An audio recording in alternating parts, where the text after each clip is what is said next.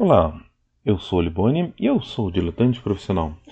Hoje eu quero falar sobre um quadrinho, na verdade é uma coletânea de tiras publicada pela Quadrinhos na CIA, que é o Manual do Minotauro do Laerte. O Manual do Minotauro é um livro fantástico, gigante. Vocês estão vendo aí no vídeo como é, é um livro grande. Ele tem 400 e quase 420 páginas, formato A4, e reúne um trabalho vasto do Laerte. São mais de 1.500 tiras que foram publicadas entre 2004 e 2015 na Folha de São Paulo, na tira que ele chama de Piratas do Tietê, que é uma, uma das tiras mais antigas ali em atividade na Folha. Esse, esse conjunto marca uma mudança grande na carreira da Laerte, que é o momento que ela deixa de fazer o humor puro e simples, que ela deixa de fazer aquele trabalho com os personagens característicos, que ela deixa de fazer. Deixa de ser a máquina de piadas, porque Laerte era conhecida como a máquina de piadas você tinha assim, toda tira tinha aquela formulinha de entre o personagem, ele faz alguma coisa e chega uma, uma gag, né, que se fala uma piada. E teve épocas que Laerte publicava assim quantidades imensas de tiras. Você tinha dentro do caderno classificado aos domingos, sei lá, quatro, cinco tiras fantásticas. Inclusive a Devir tem uma coletânea dos classificados é meio difícil de achar, deve estar fora de catálogo, mas é uma coletânea fantástica, assim, eram piadas sensacionais. Mas em um dado momento acontece ali uma fatalidade. É, nunca é só uma coisa, né? Mas tem uma, só uma série de eventos. Um filho da Laerte morre. A Laerte tira algum tempo, eu acho que foram um ou dois anos, que ela fica republicando as tiras antigas na Folha.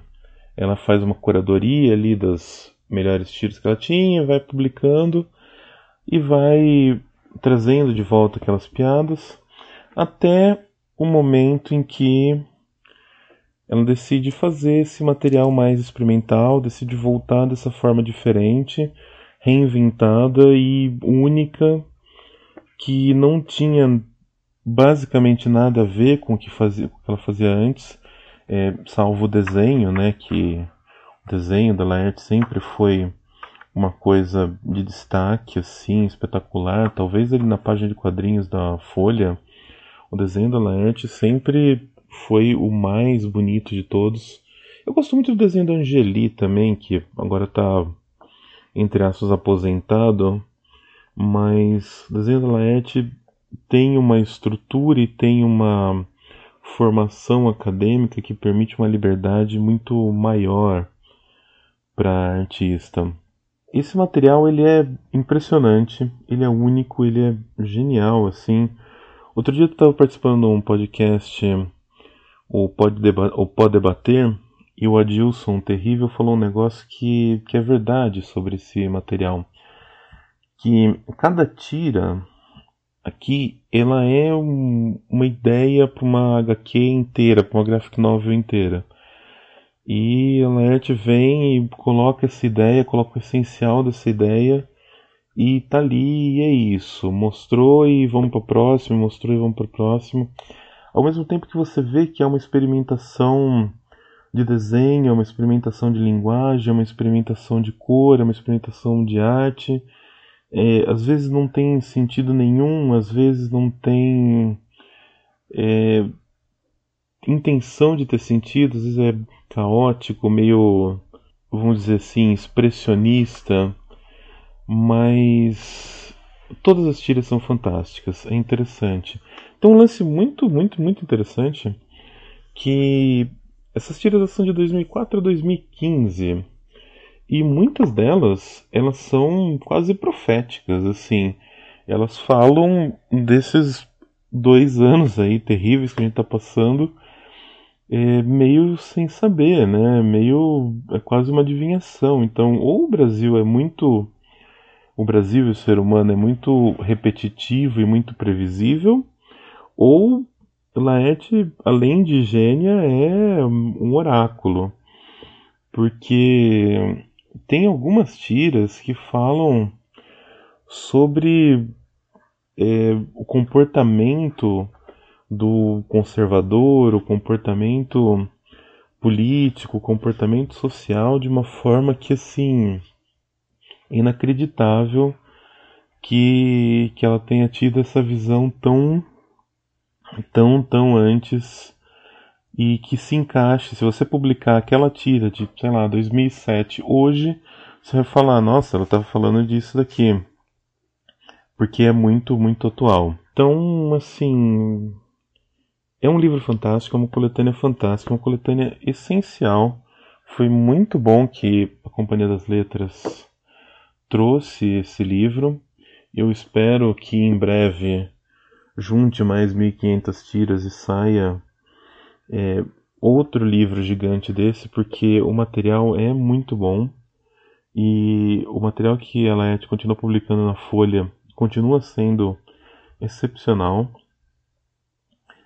Não tem personagens, tem alguns personagens que se repetem, mas não tanto, assim, o próprio Minotauro que dá o nome ao livro, que era o nome também do do blog que a Laerte publicava, republicava as tiras que saíam no jornal. Tem algumas. O inefável sushi, que é um peixe que aparece várias vezes. Tem algumas. Tem alguns personagens recorrentes, mas não o suficiente para a gente falar que são personagens. Tem algumas séries longas é, que se formam, que você lendo aqui no livro formam uma HQ por exemplo, a história do santo recalcitrante. Tem, então tem algumas histórias longas assim que duraram semanas. O santo recalcitrante dura praticamente um mês a história dele em publicações diárias. É... Mas no geral são assim experimentações curtas, rápidas e muito, muito interessantes. A arte varia muito no decorrer do livro, é muito experimental a arte, e a arte explora o espaço da tira de uma forma impensável e sem igual, que é uma felicidade que a gente tem uma artista desse porte produzindo no Brasil algo tão tão fantástico num formato tão clássico e tão que você poderia dizer que está esgotado, mas que não, que tem ainda espaço para fazer muita coisa diferente, muita coisa interessante. Então é isso que eu queria dizer. Compre o Manual do Minotauro. É um livro fantástico, um livro que vale muito a pena e vale muito reencontrar esse, essas tiras e reentender uh, o trabalho da Laerte essa, nessa nova fase, vamos assim dizer. Nova não mais, porque já, tá, já estamos aí quase 20 anos dessa nova fase, mas é isso aí, é a fase diferente, a fase em que não é mais aquela tira tradicional de humor, que por si já era excelente, mas agora é excelente, genial e inovador. Então, até mais e obrigado.